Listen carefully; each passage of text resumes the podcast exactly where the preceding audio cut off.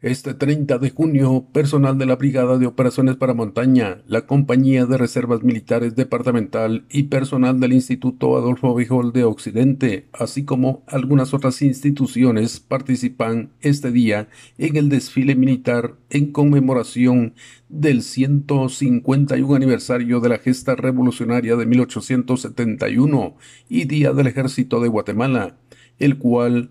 estará culminando frente al Palacio Maya, luego de recorrer las principales calles de esta cabecera departamental. Las autoridades departamentales participan en esta importante actividad con motivo del Día del Ejército. Desde Emisoras Unidas en San Marcos informa José Luis Vázquez, Primera en Noticias, Primera en Deportes.